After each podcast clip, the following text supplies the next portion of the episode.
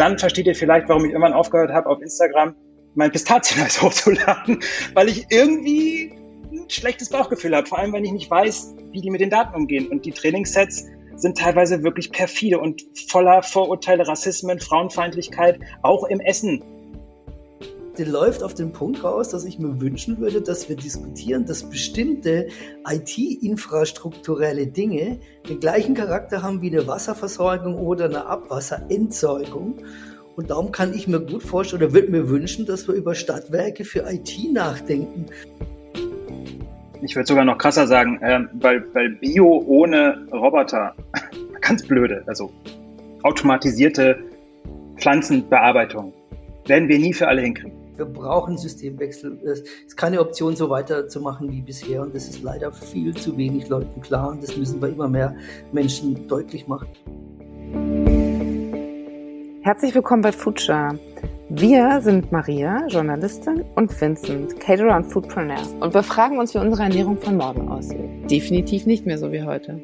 Deshalb treffen wir für Future Menschen aus verschiedenen Branchen wie der Gastronomie, Landwirtschaft oder der Startup-Szene um mit Ihnen über aktuelle Trends, Projekte und die Zukunft unseres Essens zu sprechen. Herzlich willkommen zu einer neuen Folge von Future. Heute, wir freuen uns total, haben wir mal wieder ein Vierer-Interview mit Olaf Deininger und Hendrik Hase. Herzlich willkommen. Hallo. Moin, moin. Servus. Olaf ist Wirtschaftsjournalist und Digitalexperte und sitzt gerade am Bodensee. Und Hendrik ist auch wie ich in Berlin Publizist, Kommunikationsdesigner und Food-Aktivist. Zusammen habt ihr ein großartiges, spannendes Buch geschrieben, das nennt sich Food Code, wie wir in der digitalen Welt die Kontrolle über unser Essen behalten. Wir hoffen, das tun wir noch. Auf jeden Fall schreibt ihr, die Digitalisierung könnte den Essensmarkt demokratischer und nachhaltiger machen. Das klingt erstmal schön. Wahrscheinlicher ist allerdings, sagt ihr, dass sie ihn noch mehr spaltet. Worauf müssen wir uns gefasst machen? Genau. Ist das jetzt schon die erste Frage? ja. Ach, so, okay. Hendrik, willst du loslegen?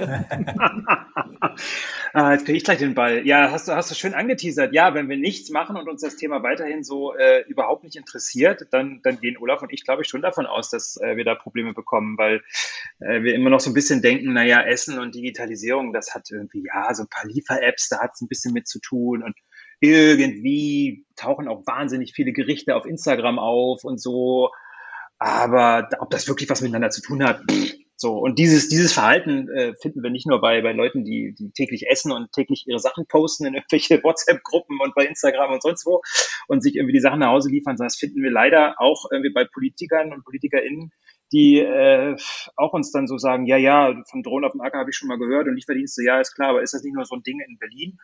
Ja, und wenn man dann weltweit sich umguckt, dann merkt man, boah, das ist nicht nur Ackerdrohne, das ist nicht nur der Lieferdienst, das ist äh, auch noch der Handel, der sich komplett umstellt, das sind selbstlernende Algorithmen, KI. Also, da merkst du schon, das wird immer komplexer und desto tiefer wir uns da eingegraben haben, desto mehr haben wir gemerkt, hm, irgendwie passiert überall allerhand was, aber wir reden aus unserer Sicht viel zu wenig darüber und wissen teilweise wirklich nicht, was da, da unter der Motorhaube so alles schlummert, während wir uns jetzt, sage ich mal, bei vielleicht so Sachen wie Social Media, Facebook und so weiter schon im Klaren sind, dass das irgendwie, wenn man zu lange nicht hinguckt, Auswirkungen zum Beispiel auf die Demokratie haben kann. Also sprich, das klingt jetzt so, als wärt ihr tatsächlich auch selber geschockt gewesen, so ein bisschen während eurer Recherchearbeit. Absolut. Ja, das war immer so ein, das, das war immer so eine Mischung aus, aus geschockt und fasziniert, glaube ich. Also so ging es mir jedenfalls. Also dass du auf der einen Seite denkst so, boah, fuck, was gibt's alles schon? Und dann warst du fasziniert, wie so, boah, was steckt da alles drin? Was könnten wir da alles mitmachen? Und das ging immer so hin und her. Ich weiß nicht, wie es Olaf ging, aber so, so war es bei mir immer. Hm. Ähnlich, äh, irgendwann ist klar geworden, dass wir komplett in einem neuen Übergang technologischer Art stecken dass äh, so Dinge wie äh, künstliche Intelligenz äh, kein Science Fiction sind, sondern schon da sind, schon produktiv sind, von vielen Firmen schon eingesetzt werden und wir auf der anderen Seite eine gesellschaftliche Debatte führen, die eigentlich fünf oder zehn Jahre hinter dem Thema ist. Und äh, dieses Delta wird so im Laufe der Recherche eigentlich immer größer und das gilt zu bearbeiten. Und das ist genau das Spannungsfeld, in dem wir uns im Augenblick befinden. Und sagt mal, also es ist ja auch hinten eine Wahnsinnsliste an Quellen und Büchern. Also wenn irgendwer Interesse an dem Thema hat, der muss ja sofort das Buch kaufen und da auch nochmal hinten reinschauen. Ähm, Ihr habt ja auch gesagt, ihr habt mit vielen gesprochen, die am bunten Zukunftsmenü kochen. Also wer ist da alles dabei gewesen? Was ist das für eine Range? Mit wem habt ihr da alles gesprochen? Und vor allen Dingen, wie hat das funktioniert? Wann habt ihr angefangen zu recherchieren? Dann kam ja zwischendurch nochmal so eine Pandemie. Wie hat das funktioniert? Also ich, ich habe über 1000 E-Mails geschrieben. Wir haben rund 100 Interviews gemacht. Äh, wir haben wahrscheinlich so ein bisschen auch von, der, von dem Shutdown profitiert, weil manche Leute waren dadurch relativ gut zu erreichen. Mhm. Und recherchieren kannst du auch ganz gut am Telefon oder in Zoom oder in Skype und so weiter. Das kam uns möglicherweise so ein bisschen entgegen. Und wir haben halt probiert, äh, das ist so ein, ein, war so eine Grundüberlegung vom Buch, dass uns relativ schnell klar wurde, äh, wir müssen eigentlich nur an die Stellen hingehen und mit den Menschen reden, die, äh, die heute schon in dieser Entwicklung drinstecken. Das heißt, wir müssen gar keine Zukunft beschreiben, sondern wir müssen uns nur angucken, was heute schon da ist und das war dann relativ schnell ausreichend, um im Prinzip ein Szenario zu entwickeln. Ja, ich habe ja von, von meiner Recherche halt, also Olaf ist mir sozusagen im, im wann war das? Oktober 2019 sind wir uns über den Weg gelaufen, nach langer Zeit mal wieder.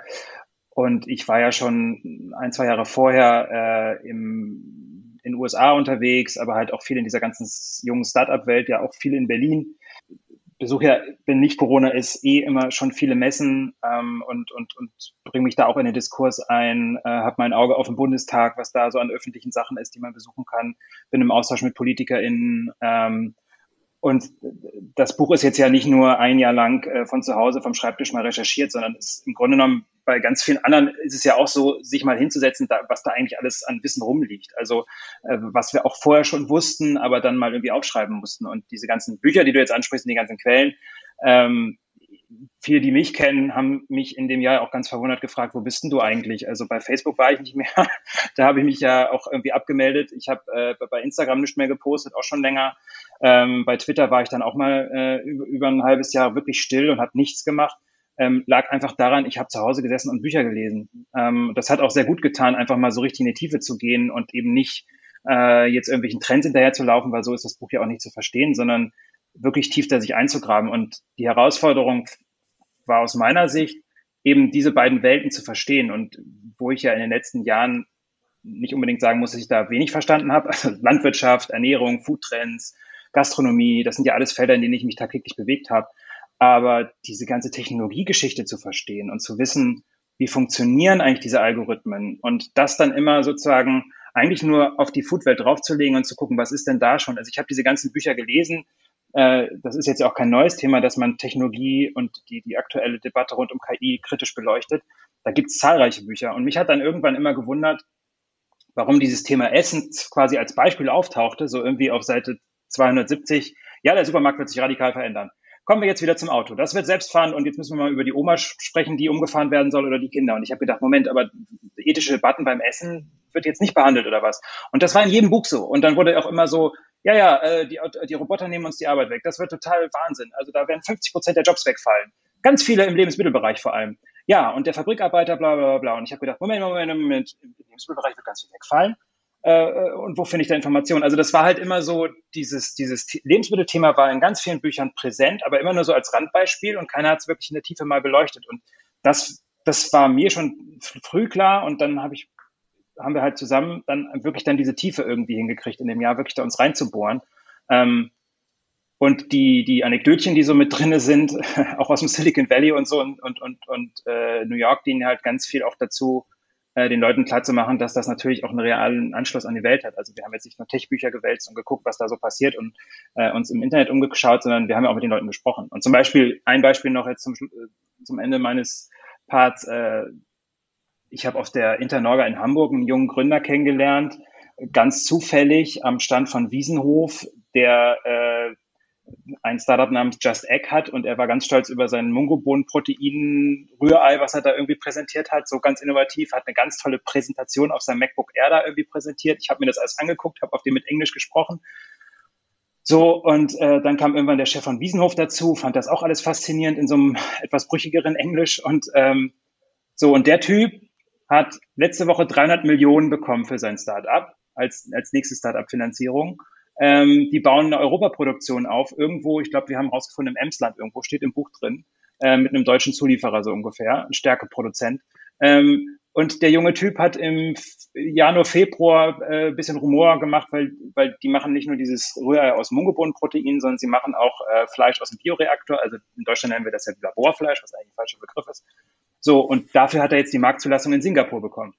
Und das sind so Sachen, weißt du, das hat, das, das hat sich über Jahre entspannen, äh, aufgespannt, jedenfalls in meiner Welt, so diese Verbindung. Und ich glaube, wir haben einfach das letzte Jahr genutzt, um da einfach wirklich tief reinzugehen. Und was ich hasse, ist halt irgendwie nur irgendwelchen, irgendwelche Trends zu behaupten oder irgendwie so ein bisschen äh, Research ist nicht eine, eine Google-Suche, sondern da muss man auch mal zu Google hinfahren, was wir ja auch gemacht haben, äh, und sich das alles angucken. Also es war einfach eine Mischung. Aber genau, vielleicht nochmal als, als, als Fazit, Zeit zum Lesen ist gut und vor allem analog. Und dann kann man nicht noch nebenbei Twitter und Instagram und Podcasten. Das können wir jetzt. gut für uns. Und sag mal genau, also da bin ich natürlich sofort hellhörig geworden. Ihr wart in Kalifornien in der Google-Kantine? Ja, klar. Wow, wie kommt man da rein? Was habt ihr da gelernt?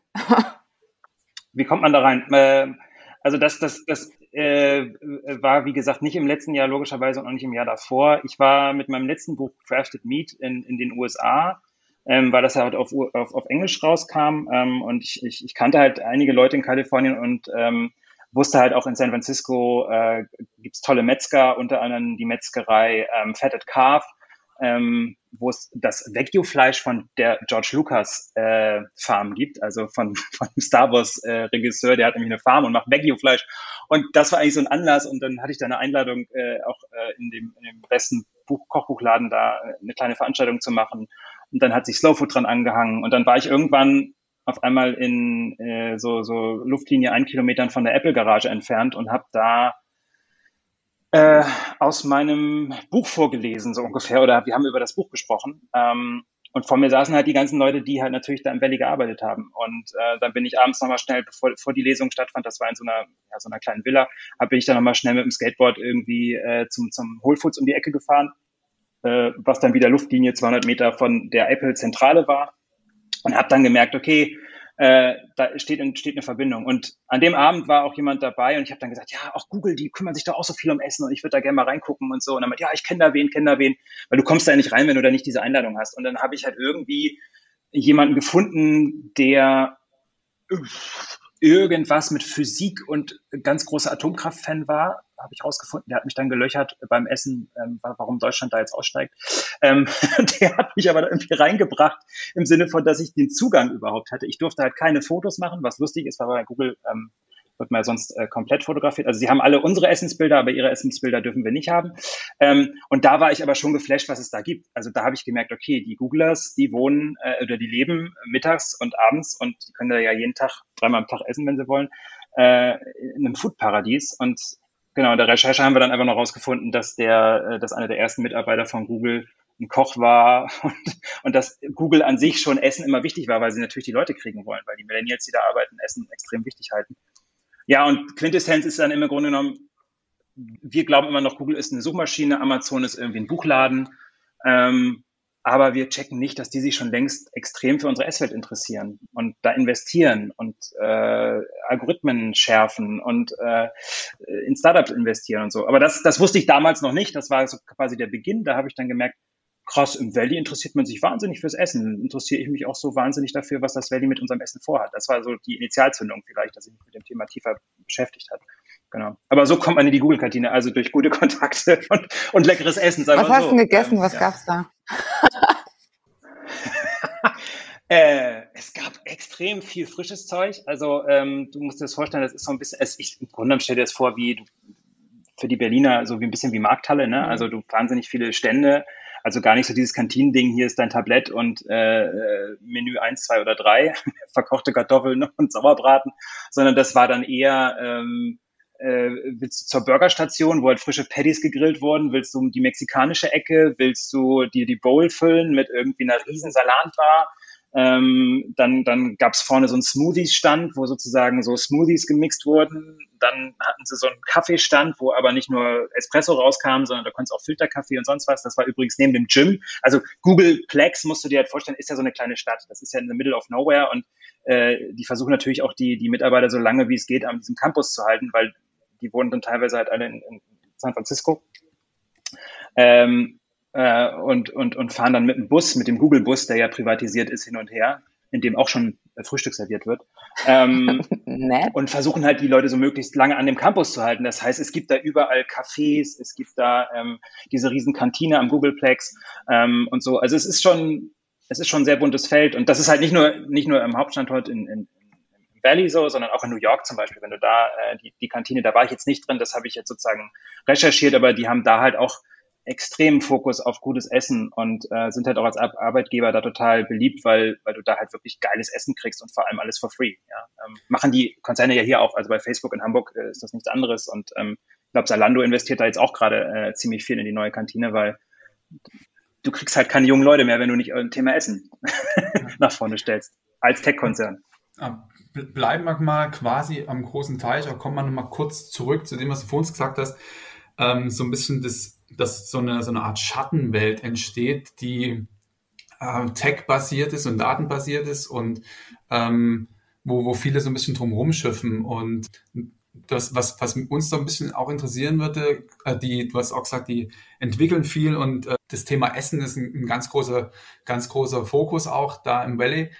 Und die sind uns einfach in der Regel ein paar Schritte voraus, ein paar Kilometer geführt, manchmal so ein bisschen. Vor allen Dingen vielleicht eher so eine Frage an, an, an dich, Olaf wie wichtig ist denn da tatsächlich der Selbstschutz auch und was, was sollte denn eigentlich der Gesetzgeber mitleisten, damit diese Diskrepanz oder diese, diese Problematik der Datenübernahme, wie es äh, gerade Firmen wie Facebook, Google und Co. machen und unserem ja, und, und dem, was, was uns gehört, unseren Vorlieben, unseren äh, Leidenschaften, unseren Essensemotionen so ein bisschen äh, zu wahren. Das ist ein riesiges, komplexes Thema, äh, wo ehrlich gesagt auch das gilt, was wir vorhin schon so ein bisschen angedeutet haben, dass wir eine Debatte sehen, die eigentlich der Entwicklung ziemlich stark hinterherhinkt. Ich fand, oder man muss eigentlich die DSGVO als, als Schritt in die richtige Richtung sehen, weil sie hat, äh, oder das Gesetz hat die Richtung äh, umgekehrt. Bis dahin waren viele Firmen der Ansicht, dass ihre Kundendaten sozusagen, dass die Kundendaten ihnen gehören und dieses Gesetz hat genau das Gegenteil eigentlich festgelegt, dass die Kundendaten den Kunden gehören und dass die Kunden Ansprüche haben, äh, zu erfahren, welche Daten von mir sind hinterlegt. Äh, ich möchte die angucken, dass sie Anspruch haben, äh, darauf bestehen zu können, dass diese Daten gelöscht werden. Und das war schon mal der Schritt in die richtige Richtung. Nur mittlerweile sind wir im Prinzip einen Schritt weiter in der Richtung, dass es nicht mehr um Daten geht, die in irgendwelchen CRM-Profilen hinterlegt sind, bei irgendwelchen Firmen, die da in Datenbanken sind, sondern wir sehen entlang der kompletten Lieferkette, wenn man mal bei Food bleibt, dass die komplette Lieferkette permanent Daten abgibt über Lebensmittel, über Strukturen, über Verbraucher, über Nutzungsverhalten und so weiter. Und diese Daten permanent um uns herum nicht nur verarbeitet werden, sondern auch praktisch in die Zukunft projiziert werden. Über das, da reden wir vielleicht auch noch gleich drüber, über Systeme, die Vorhersagen treffen und damit auch natürlich Verbraucherverhalten beeinflussen. Das heißt, äh, dass jetzt eigentlich der nächste Schritt beginnen müsste, dass man sagt, wir enablen den Verbraucher, dass er sich informieren kann, welche Algorithmen wirken eigentlich auf mich, wie funktionieren die, wie sind die gebaut, mit welchem Ziel. Ja, und dass sozusagen die Datensphäre, die uns immer stärker umgibt, dass die transparent wird. Und es geht längst schon nicht mehr, da kommen wir auf den Anfang zurück, um irgendwelche Telefonnummern oder E-Mail-Adressen oder vielleicht sogar Vorlieben, ob ich mein Drink mit oder ohne Eis nehme in einem Hotel, in irgendwelchen Nutzerprofilen, sondern es geht darum, äh, wie diese Daten, nach welchen Mustern die verarbeitet werden. Und, und da fängt auch so eine gesellschaftliche Dimension an, weil äh, die, die Medien, man in ganz breitem Sinne, also inklusive Facebook, Social Media äh, und so weiter, die spiegeln ja permanent unser Verhalten und reagieren auf unser Verhalten. Damit sind sie potenziell darauf angelegt, dass sie auch unser Verhalten verändern. Und das ist so eine gesamtgesellschaftliche Herausforderung, die eigentlich wenig Leute so richtig auf dem Radar haben und die man eigentlich ganz gut auch im Bereich Food, weil da ist jeder betroffen, weil jeder isst, äh, im Prinzip zeigen und abbilden kann. Da ist ähm, gerade, wenn es darum geht, so ein bisschen die Frage bei uns aufgekommen, äh, weil ihr schreibt auch, dass Instagram Live Trends erkennt und auswertet und kommerzialisiert. Ähm, und wenn man bedenkt, wie sehr wir uns gerade äh, die jungen Menschen unter uns sich an den Insta-Trends quasi festhalten. Wie weit haben wir denn unsere Weiterentwicklung unserer, unserer Esskultur denn schon abgegeben? Oder, oder äh, ich glaube, das ist auch so ein, so ein Thema, das euch so ein bisschen umgibt. Und ähm, wie gibt Instagram, Google, Facebook und Co. schon eigentlich die Esskultur vor und baut in der Zukunft, die sie für sich am optimalsten halten, uns mit ein? Ich glaube, es ist ein bisschen komplexer. Also äh, auf den ersten Blick würde ich jeden mal bitten und jede mal bitten, diese naive Vorstellung hinten anzustellen, dass bei Essen alles anders wäre als bei Politik. Also äh, ich, ich weiß nicht, wer noch auf Facebook ist und glaubt, ähm, dass er dort nur das sieht, was sozusagen gerade von seiner Family gepostet wird und die Anzeigen, die ihm wirklich gut gefallen, die einfach genau seinem Profil entsprechen, wo er immer zugestimmt hat. Ähm, das ist, da, da würde jeder sagen, das ist naiv. Also wir haben alle gemerkt, dass diese Plattformen eher gerade darauf getrimmt sind, äh, äh, äh, ärgerliche und, und, und, und, und hasserfüllte Posts nach vorne zu bringen. Die Erfahrung habe ich selber als Foodblogger gemacht, deswegen bin ich eigentlich mal bei Facebook, ähm, weil die Sachen, die ich immer als Skandal oder als, sage ich mal, eher negativ gepostet hat, die hatten immer die Riesenreichweiten. Millionen habe ich damit erreicht. Ganz, ganz toll. Ich habe mich toll gefühlt. Ja, und alles, was positiv war, irgendwie, das versank. So, und bei Instagram ist es ja im Grunde nichts anderes. Das ist auch eine Plattform, die gehört auch zu Facebook, äh, äh, Big News. Ähm, und ähm, es ist noch nicht mal im Interesse von, also die, die naive Vorstellung geht halt da weiter, das ist ja nicht Instagram oder irgendjemand, der bei Instagram am Knöpfchen sitzt, so Big Brother-mäßig und sagt, da will ich die Leute jetzt mal dahin bringen, sondern das ist erstmal eine Sammelmaschine. Und da freut man sich, wenn da möglichst viele Leute drauf sind und wenn möglichst viele Leute ihr Essen dort posten, dann kann ich als Instagram hingehen und sagen, guck mal Leute, ich weiß, was die Leute essen. Und das können sie inzwischen. Und ich glaube auch sehr selbstbewusst, weil wenn alle da irgendwie ihr Zeug hochladen, dann kann man das sehr gut äh, äh, ähm, analysieren. So, und jetzt zur Analyse noch. Ähm, das große Wort künstliche Intelligenz, was, was wir auch, glaube ich, eher in Anführungsstrichen setzen würden, weil das vernebelt auch so eine Debatte. Das ist im Grunde keine Intelligenz, die man jetzt irgendwie mit menschlicher Intelligenz vergleichen kann, beziehungsweise läuft da noch immer eine große Debatte äh, sprechen wir mal lieber von selbstlernenden Algorithmen. Also Algorithmen, die nicht einfach nur einen Zweck haben, der von A nach B führt, sondern die auf dem Weg dahin lernen können oder zu besser werden oder schlechter. Ne? Geht, also die verändern ihre Richtung, je nachdem, mit was sie gefüttert werden. Diese Algorithmen gehen erstmal zur Schule, die kriegen Training-Sets, also die werden erstmal trainiert, ja. Also so wie die äh, Anfragen, äh, wählen Sie die Ampel aus, ja, kennt vielleicht jeder, äh, wo wir dann sozusagen die Ampel auswählen.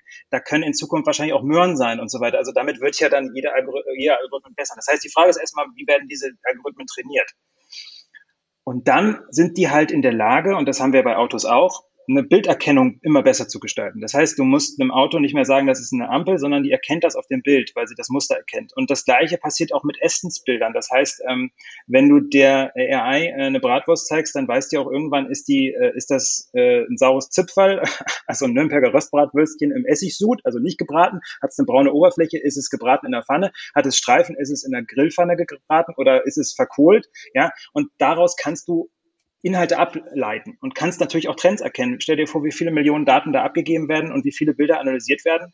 Ähm, dann weißt du irgendwann, diese Wurst liegt häufiger neben Sauerkraut in Nürnberg als in Berlin, wo vielleicht Kartoffelbrei irgendwie das Führende ist. Also jetzt ganz einfach runtergebrochen. Geht natürlich viel komplexer. Und das können äh, Startups auslesen, wenn du halt sozusagen den Zugang zu diesen Daten hast. Und da haben wir halt mit Startups gesprochen, die das machen. Und dann kannst du nicht nur diese Bilddaten nehmen, sondern du nimmst auch die Hashtags, die darunter stehen. Und du nimmst die Emojis mit rein, weil jeder macht ein Herzchen dazu oder ein trauriges Emoji oder sowas. Und dann kannst du ablesen, der hat die Wurst mit äh, Gewissensbissen gegessen, weil er irgendwie noch äh, Vegan Cheat Day oder irgendwas darunter geschrieben hat oder ein trauriges Herzchen oder er hat sie mit viel Freude gegessen. Wo, wir geben ja an, wo es gegessen wurde. Und aus diesen Datenwust kann ich dann Analysen erstellen, die halt dann doch, glaube ich, nicht Trends bestimmen. Insofern, also ne, das, das sage ich, okay, jetzt schiebe ich mal alle Avocados nach oben, sondern ich sehe einfach, Avocado trendet an dieser Ecke in Berlin. So, und das kann ich, diese Erkenntnis, die ist wahnsinnig wertvoll. Wenn du dir vorstellst, ähm, wer alles hier in Berlin Avocado-Toast verkaufen will, Avocados selber, Avocado in Bio, Avocado konventionell, Avocado zu einem besonderen Preis. Und diese Erkenntnis, die verkaufe ich diesen Leuten. Ähm, das haben wir in anderen Bereichen ja schon viel häufiger. Also guck bei Google, wenn du da die AdWords anguckst, die werden ja auch versteigert. Das heißt, da im Bild entwickelt sich ein riesiger Markt. Und ähm, noch als Ergänzung zu dem, was Olaf auch eben gesagt hat, ich glaube, wir sollten auch echt nicht vergessen, dass es halt heute gar nicht mehr um diese spezifischen Daten geht. Also Hendrik Hase hat heute das und das und das gegessen. Das ist der Maschine relativ wurscht.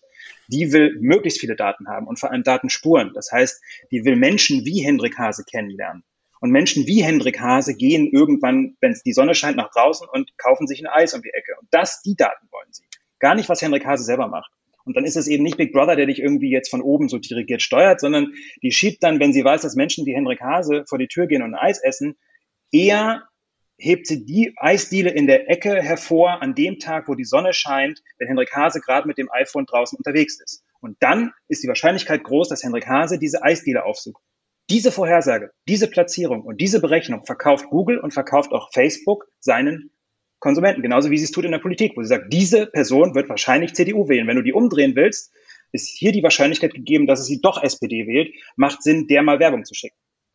Und das sind eben Sachen, die wir auch im Food-Bereich in den nächsten Jahren oder jetzt schon erleben, weil das hat mir auch Google beigebracht, als ich bei denen war, einmal eins Online-Marketing-Kurs. Ähm, und dann frage ich mich, wollen wir das als Gesellschaft? Und dann ist auch gar nicht so ein Ding im Sinne von, ist jetzt Pistazien-Eis der neue Trend, sondern die Frage ist, warum ist das eigentlich Trend? Ja, also wie kommen wir dazu, dass wir jetzt auf einmal alle Pistazieneis essen? Und da werde ich gerade irgendwie skeptisch. Und dann versteht ihr vielleicht, warum ich irgendwann aufgehört habe, auf Instagram mein Pistazieneis hochzuladen, weil ich irgendwie ein schlechtes Bauchgefühl habe. Vor allem, wenn ich nicht weiß, wie die mit den Daten umgehen. Und die Trainingssets sind teilweise wirklich perfide und voller Vorurteile, Rassismen, Frauenfeindlichkeit, auch im Essen, im Sinne von, ähm, was die Leute essen. Und da habe ich gemerkt, nicht gut. Müssen wir drüber reden. Müssen wir uns mal mit beschäftigen. Also nur um das mal so klar, das ist die Zukunft des Foodtrends vielleicht. Das Problem ist vielleicht in ein oder zwei Sätzen gesagt, wir haben gesamtgesellschaftlich noch eine viel zu naive Vorstellung, was da technologisch passiert. Hm. Also alles, was Hendrik jetzt sagte, wenn ich das zusammenfasse, dann, dann ist die Debatte über Technologie ist längst nicht mehr auf der Höhe der Zeit. Da haben viel zu viele Leute einfach eine zu simple Vorstellung. Und das ist aus meiner Sicht einfach ein Problem, was wir bearbeiten müssen. Ihr bringt es ja auf jeden Fall aufs Tableau und trotzdem, was, was kann man jetzt dem Verbraucher, der Verbraucherin denn mit an die Hand geben? Also klar, irgendwie sei mal ein bisschen vorsichtiger, pass mal auf deine Daten auf, aber trotzdem, wir sind jeden Tag im Internet unterwegs, auf jeder Seite musst du ständig irgendwas an ausklicken mit dem Cookie-Banner oder dann hast du natürlich, ich habe mir schon auch gedacht, als ich das gelesen habe, was es alles gibt und was alles geht, da habe ich gedacht, okay, also die Apple Watch und Payback ist jetzt ein ganz niedlicher Vorgeschmack wahrscheinlich auf das, was uns da bevorsteht. Und trotzdem ist es ja so ein bisschen, also. Ich glaube, dass es sowas gibt wie, ich nenne es mal gesellschaftliches Wissen. Also zum Beispiel äh, schreiben zu können, ist eine gesellschaftliche Fähigkeit oder eine soziale Fähigkeit. Äh, ein Smartphone zu bedienen ist, eine, ist so gesellschaftliches Wissen oder ein Auto zu steuern. Und das, was wir jetzt sehen, verlangt genau das. Wir müssen gesellschaftlich sozusagen Wissen darüber aufbauen, wie diese neuen Technologien funktionieren, damit wir darüber sprechen können. Das ist so am einen Ende der Skala. Da bin ich so bei ganz vielen Bildungsthemen. Da müssen wir uns Gedanken machen, wie, wie, wie strukturieren wir unser Bildungs- und Schulsystem und, und, und. Und am anderen Ende der Skala, praktisch bei der Frage, was kann denn jeder äh, äh, bei, an sich selber machen, da stehen dann so Entscheidungen an, wie bleibe ich zum Beispiel auf Facebook? Oder ist Facebook einfach ein Umfeld, wo ich sage, das funktioniert eher destruktiv, äh, das macht die Welt auch bestimmt nicht besser und dann entscheide ich mich irgendwann, ich ziehe mich da raus. Das, also so. Und dazwischen gibt es ganz viele Abstufungen, wo Menschen entscheiden müssen, was mache ich. Also zweite Empfehlung wäre, fangt doch mal an, dieses ganze Kleingedruckte zu lesen, wenn ihr eine Web-Applikation nutzen wollt. Das macht ja auch keiner, das mache ich auch nicht, ganz ehrlich. Ja, aber es wäre zumindest mal ein guter Anfang, damit wir alle beurteilen können, auf was wir uns da eigentlich einlassen. Und dann, na, da können wir uns beliebig viele Beispiele machen, was man noch machen könnte. Äh, und darauf läuft es eigentlich im Prinzip raus. Mir fällt noch was ein. Dieses Jahr sind Bundestagswahlen. Ganz krass. Man kann irgendwo hingehen, man gibt seine Stimme ab und dann werden da Leute gewählt und die sitzen im Bundestag und die entscheiden dann, äh, ob äh, so Sachen gemacht werden dürfen, die du äh, äh, alleine vor deinem Smartphone oder vor deiner smarten Küche oder was auch immer in deinem Supermarkt gar nicht entscheiden kannst, weil das einfach gesellschaftliche Rahmenrichtlinien sind. So, und deswegen ist es eine Katastrophe, dass PolitikerInnen im Bundestag auf dieses Thema nicht vorbereitet sind sondern dass wir eine Zukunftskommission haben, äh, wo Frau Merkel mit am Tisch sitzt, äh, die eingeladen hat, als die Bauern sackig waren und, und, und so, wo aber keine Start-Upperinnen mit am Tisch sitzen, wo ist das Thema Digitalisierung kein Thema ist Ähm, oder wenn, äh, ich war ja bei Pressekonferenzen von Frau Klöckner, da werden Freizeitdrohnen aus dem Mediamarkt ausgestellt, im Sinne von, das ist die digitale Hoffnung auf dem Acker, wo wir als Experten sagen würden, ja, das ist ganz nett, aber das ist nicht die Zukunft und wenn, dann müssen wir sie angucken und da musst du nach China gucken und in China läuft es ganz anders und, und aber nochmal, was kann man tun? Man kann seine Wählerstimme, Wählerinnenstimme abgeben und dann guckt euch bitte die Wahlprogramme an. Was schreibt die Politik zu Themen wie Digitalisierung und Lebensmittelwirtschaft? Wer denkt die beiden Themen zusammen? Findet man da überhaupt was drin? Ähm, und, und wenn die, das da nicht drin steht, dann ruft euren äh, Abgeordneten oder die Abgeordneten an. Ich habe da ganz gute Erfahrungen gemacht. Ich bin nicht so der, der politische Gefrustete. Klar bin ich dann gefrustet, wenn ich mit den Leuten gesprochen habe und mehr, oh, oh, gar keine Ahnung. Oder ich bin positiv überrascht und sage, auch die kümmern sich drum. Ähm, haben wir jetzt ja auch in dieser Debatte gemerkt. Wir haben von den Büchern auch ein paar in den Bundestag geschickt zu Leuten, die wir kennen ähm, mit gemischtem Feedback. Einige haben sich schon sehr offen darauf zurückgemeldet. Also äh, die Landwirtschaftsministerin aus Niedersachsen zum Beispiel hat es gelesen, Renate Künast hat es gelesen. Ähm, äh, jetzt muss ich den Namen auch nennen. Äh, Otte Kinas heißt die Landwirtschaftsministerin in Niedersachsen, wer, wer sie nicht kennt. Ja, ähm, also es gibt da schon Leute, die da auch drauf gucken und und und sich das durchlesen. Aber das wäre zum Beispiel ein Weg. Und klar müssen wir uns damit beschäftigen. Ich, ich zum Beispiel muss für mich entscheiden, ich kann doch nicht regional, bio und fair äh, beim, beim, bei den Lebensmitteln erwarten, habe es dann aber mit einem Tech-Konzern zu tun, der auf genau diese Themen scheißt, mir aber dann Bio vorsetzt. Das klappt doch nicht. Ja. Also ähm, nur als Info kam heute Morgen rein, ähm, Lieferservice in Berlin, Gorillas, habe ich auch schon ausprobiert, super cool, liefern in zehn Minuten äh, dir die geilsten Bio-Lebensmittel in die Wohnung. Wer ist da eingestiegen? Tencent. Das ist einer der größten Giganten in äh, Tech-Giganten in China ja, äh, die von Amnesty International zum Beispiel mit der äh, grandiosen äh, Zahl null bei Transparenz und Ehrlichkeit äh, bewertet werden, was deren äh, Agieren auf dem chinesischen Markt angeht. Das sind Leute, die jetzt in Startups, in Food-Startups in Deutschland einsteigen, die innerhalb von einem Jahr eine Milliarde Euro wert werden. Wollen wir darüber reden? Wollen wir da irgendwie mitgestalten? Werden die Fahrer fair bezahlt, die FahrerInnen, die äh, da auf dem Fahrrad zu uns hecheln? Wollen wir darüber reden oder wollen wir in unseren Buden sitzen in, in Prenzlauer Berg, in, in, in München, Garching und sagen, ist ja geil, dass das Essen in zehn Minuten kommt. Ja, mal gucken. Ne? Und Lieferando liefert äh, egal und so. Also ich, wir müssen darüber sprechen. Das ist so mein Ding. Und dann ist eben die Entscheidung, mache ich das? Will ich mich in die Diskussion einbringen und will ich da aktiv werden? Äh, ich habe für mich entschieden, ich bin Aktivist, klar, und ich, ich habe auch die Zeit, nicht, ich habe nicht die Zeit, ich nehme mir die Zeit, äh, äh, mit Olaf ein Buch zu schreiben und mich da reinzugraben. Dann nehmt aber die Erkenntnis und macht was für eure eigene Welt draus. Und ihr könnt nicht erwarten, dass ihr in eurem Sessel sitzt, ab und zu meinen Podcast hörst und dann wird die Welt schon nachhaltiger und gerechter werden. Das wird nicht funktionieren. Ja, leider, aber es ist ein guter Anfang. die Zeit ist auf jeden Fall, hoffe ich mal, äh, gut genutzt, ja, aber danach muss die, die Taten kommen. Und die Tat ist halt auch nicht, das Telefon aus dem Fenster zu schmeißen, da kannst du auch keine Podcasts mehr hören, da kannst du nicht weiterbilden. Also wir kommen ja aber hoffentlich jetzt auch noch zu den, zu den positiven Auswirkungen, weil ähm, da steckt ja eine ganze Menge äh, äh, gute Sachen drin, die wir nutzen könnten, wenn wir es denn in der Hand hätten. Also darum geht's uns ja. Wir wollen ja nicht jetzt hier irgendwie einfach nur sagen, es ist schlimm und wir werden untergehen, sondern wir können das ja nutzen. Aber dafür müssen wir uns damit beschäftigen und auch wissen, wie es funktioniert, weil sonst können wir es nicht verändern. Genau. Und dann lass uns doch quasi nochmal zum, zum eingangs erwähnten, ich nenne es mal Narrativ kommen. So, das, was ihr sagt, die Digitalisierung könnte den Essensmarkt demokratischer und nachhaltiger machen. Ähm, lass mal das, das den Konjunktiv weg, sondern sagen wir sind, sind wir mal positiv und sagen, die Digitalisierung wird den Essensmarkt demokratischer und nachhaltiger machen. Wie genau sind denn Kann jetzt. Passieren? Wie, wie soll das passieren, genau? genau. Ein ganz simples Beispiel. Äh, so eine konservative Supermarktkette wie Kaufland, äh, die zählt äh, zu den Ketten, die relativ präzise Vorhersagesysteme äh, schon produktiv haben, die, eine die mit einer Präzision von etwa 70 Prozent vorhersagen können, was so an schnell drehenden Waren innerhalb der nächsten drei, vier, fünf Tage in ihren Outlets verkauft werden wird. Äh, damit können die relativ gute Vorhersagen treffen. Wenn es uns gelingen würde, durch eine digital integrierte Lieferkette dieses Wissen sozusagen bis zum Erzeuger durchzuruten. Und wenn wir wüssten, dass wir, sagen wir mal, nächsten Mittwoch zehn Prozent weniger Milch verkaufen, dann könnte ich nämlich am Samstag äh, dem Milcherzeuger sagen, er soll ein bisschen weniger füttern, ein bisschen weniger melken ein bisschen weniger produzieren, wir holen ein bisschen weniger ab, wir müssten ein bisschen weniger kühlen, transportieren, einräumen, ausräumen, vielleicht am Ende, und da wird es dann ganz bitter, äh, wegschmeißen. Das heißt, wir, wir könnten uns vorstellen, wenn wir die Technologie wirklich produktiv nutzen oder positiv nutzen, dass wir diese ganzen 300 Millionen Tonnen Lebensmittel, die wir auf der Welt jedes Jahr wegwerfen, äh, dass wir die reduzieren. Und äh, da hängt eine wahnsinnig große Wertschöpfung drin, weil es ist ja nicht nur die Erzeugung, sondern praktisch der ganze Prozess, wie ich eben gesagt habe. Und das wäre so ein Beispiel, wie wir diese Technologien einsetzen könnten, um äh, zu einer ressourcensparenderen äh, Art und Weise zu kommen, wie wir Lebensmittel produzieren und vertreiben. Und wie wir im zweiten Schritt dann vielleicht auch zu einer sozialverträglicheren äh, Art und Weise kommen, so dass zum Beispiel die Bauern wieder besser von ihrer Arbeit leben können weil äh, wenn man sich das anguckt, das ist ja wirklich ein Trauerspiel, äh, mit von welchen Margen die eigentlich leben müssen und das auch schon lange nicht mehr können und, und äh, solche Dinge. Und das soll nur ein Beispiel sein dafür, wie wir die Technologie einsetzen können.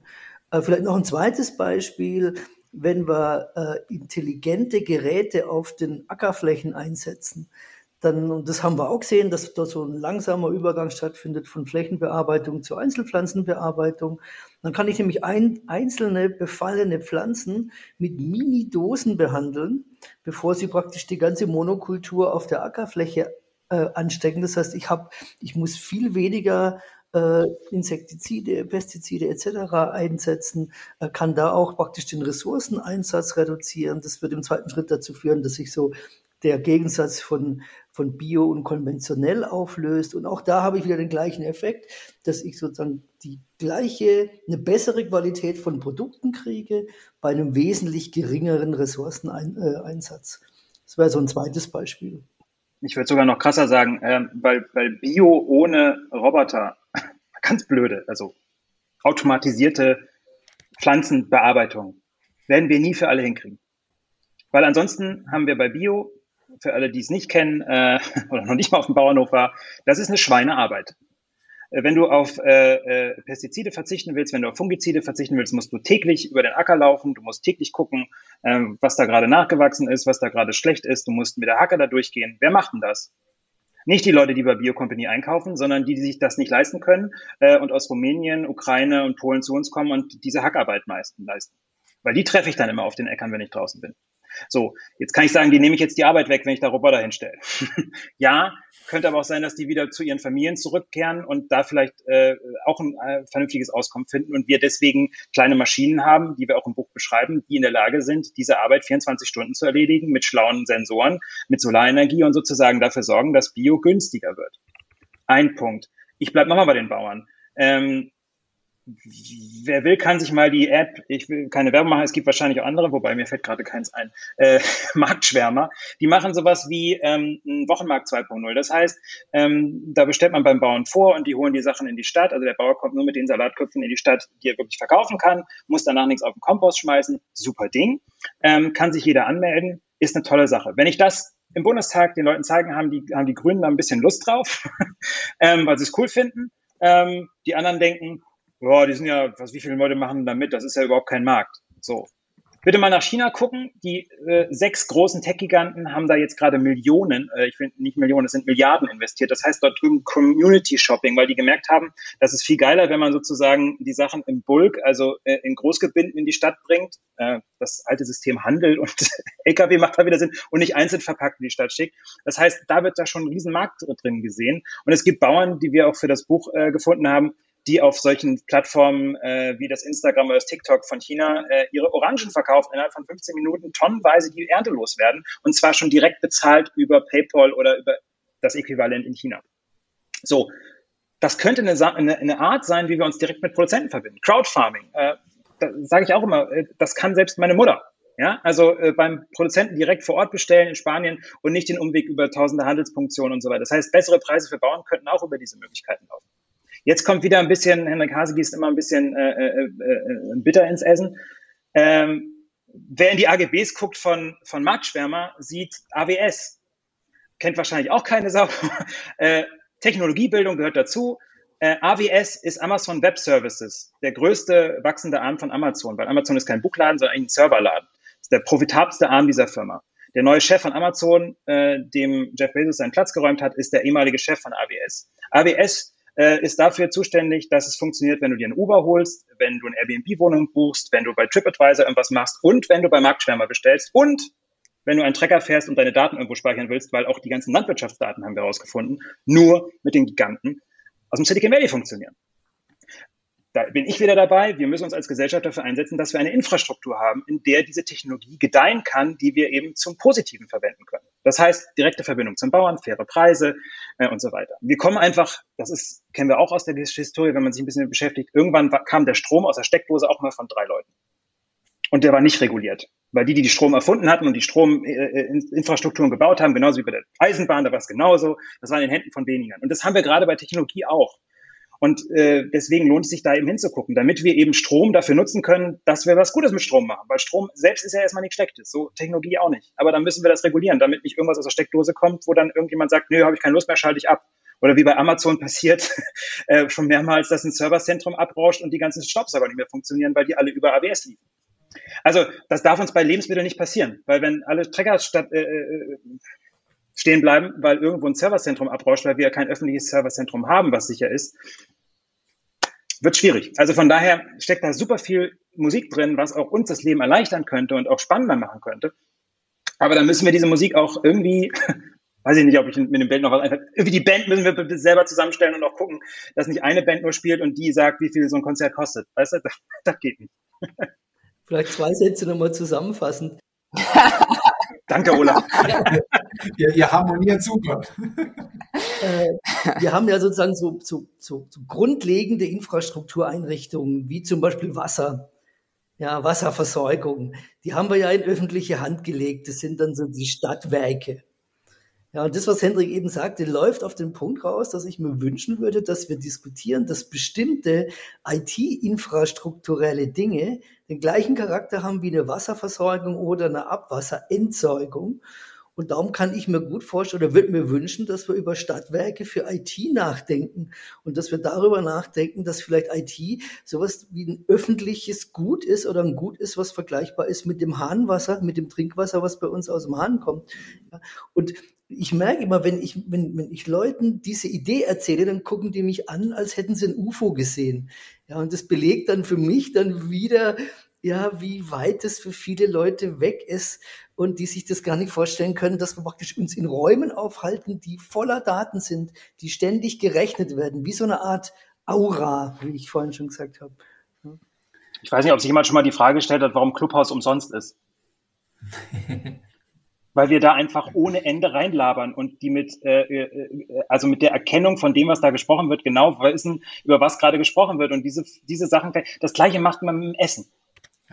So, und dann ist eben die Frage, wollen wir das? Ich glaube, Olaf, äh, warum die Leute immer gucken, die kennen die Stadtwerke oder. Wie gesagt, wenn man hier mit dem Impfzentrum äh, äh, telefoniert, hätte ich auch nie gedacht, dann hätte man auch wahrscheinlich den Eindruck, dass man denkt, äh, Impfen sollten wir lieber nicht in die öffentliche Hand geben. Ähm, aber das darf, muss ja nicht so sein. Deswegen ist das ja mein Argument zu sagen, wir müssen uns da engagieren und es müssen halt auch bei den Stadtwerken Leute sitzen, die wissen, dass das äh, AI, äh, also künstliche Intelligenz oder selbstlernende Algorithmen, weil sowas ähnliches sind wie Strom äh, und Internet ja auch, da wird ja keiner mehr widersprechen, dass das wie Strom aus der Steckdose kommen muss und zwar vom Bauernhof, also vom Acker bis in die Stadt. Ähm, und dass das irgendwie Leute machen müssen, die fähig sind. So, und da kommen wir halt nur hin, wenn wir uns engagieren. Und ich würde mir halt wünschen, weil, weil, weil das klingt immer so, das ist so eine Tech-Debatte und es gibt diese Food-Debatte. Und wir haben in der Food-Debatte irgendwie so, hey, ein bisschen regional, ein bisschen Bio und immer soll immer lecker sein und wer ist denn der neue Trendkoch und die Trendköchin und vegan und wie, so. Lass uns das doch bitte mal zusammendenken. Die Leute, die darüber Bescheid wissen, dazu gehöre ich ja auch irgendwie in einer gewissen Weise oder andere ExpertInnen, die müssen bitte mal in die Tech-Welt reinschnuppern und gucken, was da so abgeht und sich da auch für interessieren. Und andersrum auch, bitte die Leute, die uns, die jetzt vielleicht äh, reingeschaltet haben, weil sie irgendwie sich jeden Tag um Algorithmen kümmern und sagen, was erzählt der Hase da für ein Mumpitz, kommt mal bitte bei mir vorbei und erklärt mir, was ich gerade für ein Mumpitz erzählt habe. Diesen Austausch, den brauchen wir auch. Weil sonst kriegen wir ja nie Stadtwerke hin, die in der Lage sind, das überhaupt zu regulieren. Weil die fangen dann an zu sagen, ähm, wir regulieren jetzt die Faxgeräte auf dem Bauernhof. Das wird auch nicht funktionieren. Also das muss eine Mischung geben und dafür soll das Buch auch eine Anregung sein. Genau. Also so wie wir jetzt den Stadtwerken zutrauen, dass sie was von Wasser verstehen, müssten wir ihnen dann zutrauen, dass sie was von Daten verstehen. Ja, vielleicht brauchen die auch einen anderen Namen, damit praktisch diese Befürchtung äh, erst gar nicht entsteht. Also zu, zusammengefasst haben wir jetzt alle Haufen Hausaufgaben, politisch, als, als auch jeder, jeder, äh, jeder Konsument ähm, und genau, dann würde ich jetzt schon mal zu unseren Future-Fragen rüber wandern, mit denen wir quasi unseren Podcast dort schon beenden. Wir würden gerne noch ewig lange mit euch äh, darüber sprechen, aber ähm, ja, Zeit und Begrenzung und äh, Aufnahmefähigkeit und man, man soll ja nicht nur zuhören, sondern vielleicht auch noch ein paar Minuten drüber nachdenken, was, was jetzt hier so besprochen wurde. Ja, und lesen. Man muss ja Zeit zum Lesen auch haben. Ganz wichtig, ganz wichtig. Das, das sage ich auch sehr, sehr häufig und sehr gerne einfach wieder viel mehr. Also ich lese sehr gerne auch analog, äh, einfach so richtig mit Buch. Äh, großartige Sache. Aber vom Lesen nochmal zum Essen zurück. Was habt ihr als letztes gegessen? Als letztes heute, äh, wir essen, meine Frau und ich essen hier immer zum Frühstück Obstsalat, frisch geschnippelt. Äh, natürlich äh, Bio-Demeter-Obst äh, und dazu trinke ich Kaffee und meine Frau Tee. Ich habe heute Morgen auch äh, gepoolt und äh, wir haben so langsam beschlossen, die, Zitrussaison ist beendet. Ähm, also bei uns gibt's auch einen Obstteller. Ähm, jetzt, jetzt, jetzt, kommen, jetzt, jetzt fängt ein bisschen die harte Zeit an, welches Obst äh, kommt, kommt auf den Teller, was wirklich gut schmeckt. Und dazu gibt's bei uns immer handgemachtes, frisches Porridge. Irgendwie so schön, äh, schön warm gemacht mit Hafermilch. Äh, und das stelle ich mir auch mal schön selbst zusammen. Da bin ich so ein Fan von irgendwelchen vorgemischten Sachen, sondern das, das wird dann irgendwie schön gemixt mit ein bisschen äh, Leinsamen drin. Das, das ist ein guter Start. Das macht Spaß. Das geht sich gut rein. Nennt uns bitte ein Lebensmittel für die Zukunft. Ich habe eins. ja, damit.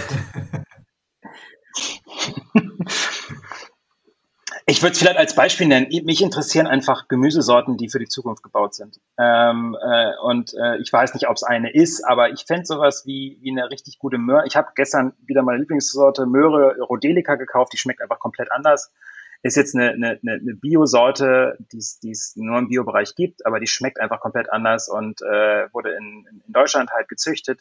Ähm, ich bin dafür, dass wir mal drüber sprechen, was für Gemüsesorten brauchen wir eigentlich für die Zukunft.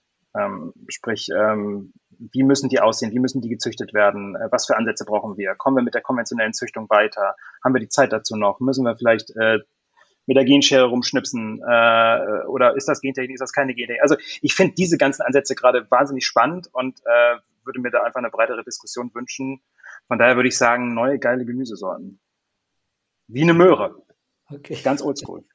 Keine Insekten, ihr habt was anderes nee. gemacht. Ihr wollt Na, so irgendwie Gar nicht. Also gerade, also Möhre hatten wir, glaube ich, auch schon mal äh, so in die Richtung. Beziehungsweise Gemüse. Äh, Kommt äh, öfter.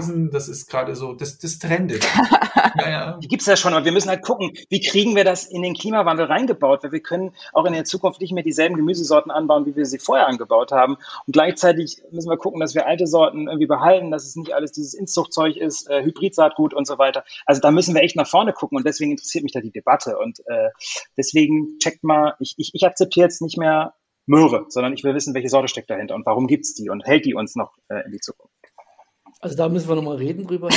äh, klar, ne? Äh, Gerne mit uns. Halt Wie du magst keine Möhren oder was? Das hat man ab und zu auch an Themen, wo man äh, noch nicht die, eine identische Meinung hat, dann muss das dann ausdiskutieren. Insofern. Das könnte so ein Thema sein, aber äh, das würde es zu weit führen. Äh, was ich mir wünschen würde, sind ganz viele regionale Sorten, also eine möglichst große Vielfalt. Äh, das ist das eine. Und das zweite ist, wo ich gerade praktisch als Privat-Hobbykoch experimentiere, ist, ich bin eigentlich irgendwie passionierter Fleischesser, was natürlich irgendwie weltanschaulich äh, immer weniger zu vertreten ist. Insofern experimentiere ich gerade mit äh, damit, wie ich Soja äh, in Zustand bringe, dass ich es gerne esse. Ich habe ganz gute, ganz gute Fortschritte mit äh, äh, in Sojasauce einlegen und marinieren mit, äh, mit Ingwer und Knoblauch und dann scharf anbraten. Äh, insofern, das ist so ein privates Forschungsprojekt, wo ich hoffe, dass ich gute Ergebnisse erziele. Muss man nach Berlin kommen. Hier gibt es ja auch so einen Sojastore, ich glaube von so einem japanischen, von einer japanischen Firma. Henrik, kennst du das schon? Schicke ich euch mal. Meinst du den, der auf Europaletten irgendwas vor sich hin fermentieren lässt? Das ist ganz geil, diese Sojasoßengeschichte. Oder meinst du was anderes? ist das, ne? Ja, nee, die genau. sitzen in Moabit. Nee, nee, es gibt auch noch so einen Laden, da kannst du dann halt auch selber deinen Tofu machen und die machen wirklich auch alles aus der Sojabohne. Das ist auch recht, also super spitz und ah. total spannend. Ich war leider noch nicht da. Aber sorry, ich habe jetzt ein bisschen reingekriegt.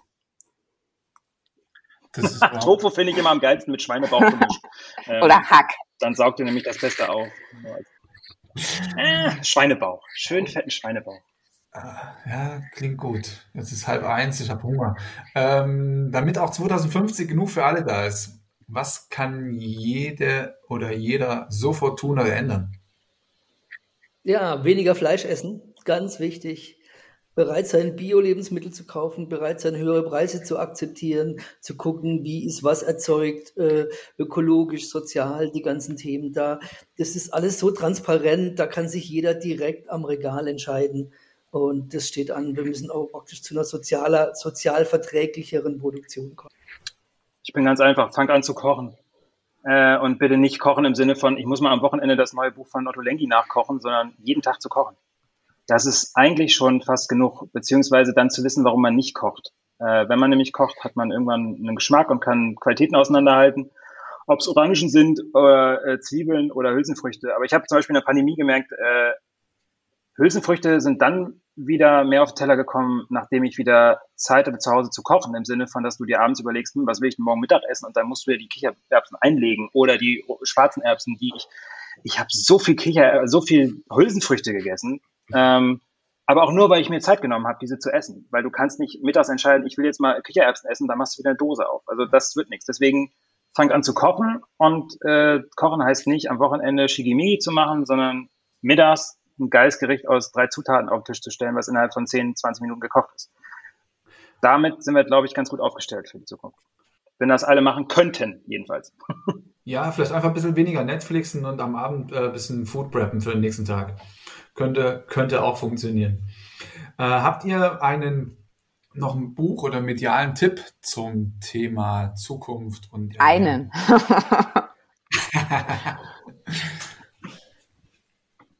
Für alle, die jetzt natürlich nicht sehen, was die zwei machen, nach hinten zum Buchregal umdrehen. Die Frage war ja nach einem Buchtipp. was hast du da, Olaf? Genau, ich kann Muster empfehlen. Äh, ist nicht ganz neu, egal, von Armin Nasehi. Äh, einfach weil das so ein bisschen klar macht, wie, wie diese, diese neue Welt der Datenverarbeitung, die permanent um uns herum stattfindet, wie die funktioniert. Alles von Armin Nasehi kann man tatsächlich, glaube ich, empfehlen. Weil er nach den Kopf voll hat, weil der raucht dann nach, der, nach dem Ding. Ich habe mich durch das Ding auch durchgekämpft. Ich, mich hat sehr beeindruckt, aber das hat nichts mit Essen zu tun, äh, hau ich trotzdem raus, äh, Überwachungskapitalismus von Shoshana Zuboff. Sind, ist ein 800 Seiten Klopper, durch den man sich durchkämpfen muss, wenn man Lust hat. Kann aber auch unser Buch lesen, dann weiß man wenigstens, was das fürs Essen bedeutet. Ähm, ich würde auch, äh, da ich ihn eben so gedisst habe, äh, will ich das mal nicht so stehen lassen. Das, das, das Buch von Otto Lengi ist, glaube ich, schon längst Bestseller, dieses Flavor. Ähm, im Sinne von einfach sich mal durch Gemüse durchzukochen. Äh, da habe ich letztens den, den Sellerie äh, gemacht, also einfach so eine ganze Sellerieknolle mit, äh, äh mit der Gabel durchpieksen, äh, überall 40 Mal einstechen, dann äh, Ahornsirup, äh, Olivenöl drüber oder Honig, das dann für drei Stunden im Backofen und danach kannst du daraus alles machen, ob das Salate sind oder du brätst das Ding nochmal an. Also da merke ich so, das Ding geht, was Gemüseküche ist. Echt, da geht einem der Kopf auf. Will damit aber nicht sagen, dass man nur so kochen kann mit ganz viel Chili und ganz viel Limetten. Ähm, aber vielleicht solche Bücher mal annehmen und, und kochen und dann checken, was man aus Gemüse alles rausholen kann, weil das finde ich gerade sehr, sehr spannend. Und jetzt die letzte Frage, auch, auch, auch, auch auf die Gefahr hin, dass wir jetzt den zeitlichen Rahmen völlig sprengen. Sind wir noch zu retten? Ja klar, äh, sonst würde ich hier nicht sitzen. Also wenn ich der Überzeugung wäre, dass wir, dass wir einfach verloren sind, dann brauchen wir diesen Podcast nicht aufnehmen, dann ist die letzte Stunde oder wie viel haben wir jetzt überzogen, äh, äh, für euch komplett umsonst gewesen. Also alle, die jetzt zugehört haben, haben, glaube ich, nicht unbedingt den Eindruck, dass es zu Ende ist, weil so kann man, glaube ich, nicht weitermachen. Das macht irgendwie keinen Sinn. Glaube, wir müssen schon uns kritisch sein und wir müssen irgendwie gucken, wie die Wege in die Zukunft sind, aber sonst würde ich, glaube ich, was anderes machen und keine Bücher schreiben und die ganze Zeit über Themen reden, wo ich jetzt selber gerade äh, irgendwie relativ wenig von habe, im Sinne von, äh, äh, dass ich sozusagen jetzt hier, also weiß ich nicht, dann würde ich jetzt gucken, dass ich noch schnell ein paar Masken verkaufe. Irgendwie ein CDU-Deal genau, aushandelst. Ja, mit einer guten Provision und dann, dann, dann lege ich mich irgendwo an den Strand, bis die Welt untergeht. Aber so bin ich nicht drauf. Nee. Genau, also da haben wir wieder Übereinstimmung. Also, äh, gucke auch in eine positive Zukunft. Aber es wird auch immer klarer und das hat für mich auch nochmal die Recherche und das Schreiben von dem Buch auch sehr stark verschärft. Wir brauchen Systemwechsel. Es ist keine Option, so weiterzumachen wie bisher und das ist leider viel zu wenig Leuten klar und das müssen wir immer mehr Menschen deutlich machen. Vielen Dank. Dann fasse ich nochmal zusammen. Viele Hausaufgaben und die einzige Diskrepanz zwischen euch beiden ist eine Karte. Vielen lieben Dank. Vielen, vielen Dank. Und sag mal, ganz spontan, rück dir noch ein paar Bücher raus zum Verlosen, weil wir ja wirklich finden, das muss man gelesen haben, wenn man im Thema sein will. Ich würde jetzt mal sagen, ja klar, ähm, äh, du darfst dann sozusagen die, die bösen Mails von unserem Verlag. Nein, ich denke, wir haben da ein, zwei. Wir müssen mal gucken, ob die digital sind oder äh, äh analog, aber da können wir gucken, äh, wie sich das dann verteilt. Äh, ich glaube, digital ist einfacher und schneller äh, zu bewerkstelligen. Passt sehr ähm, zum Thema. Genau, analog findet ihr aber sonst, genau, findet ihr im Buchhandel, den, wo ich auch nochmal sagen kann, Leute, unterstützt den regionalen Buchhandel. Ähm, und wer nicht bei dem gelben Riesen kaufen will, der geht auf geniallokal.de, weil da kriegt man auch die Infos, wo man, wo man das um die Ecke beim Buchladen kriegt analog. In diesem Sinne. So machen wir das. So geben wir das weiter. Vielen, vielen Dank für das schöne Vielen Gespräch. Dank für eure Zeit. Ja, wir haben und ein schönes Wochenende wünsche ich euch. Wünschen wir euch und vor allem wünschen auch äh, wir das allen unseren ZuhörerInnen. Tschüss. Tschüss. Ciao. Tschüss. So, das war's mal wieder mit einer Folge Future. Schön, dass du dabei warst. Wenn du irgendwie Anregungen hast oder meinst, du kennst wen, den wir unbedingt mal vors Mikrofon holen sollten, äh, schreib uns einfach. Und hinterlass uns natürlich super gerne eine Bewertung, vertag uns, schenk uns Sterne und drück den Abo-Button. Vielen Dank fürs Zuhören. Bis zum nächsten Mal. Bis die Tage.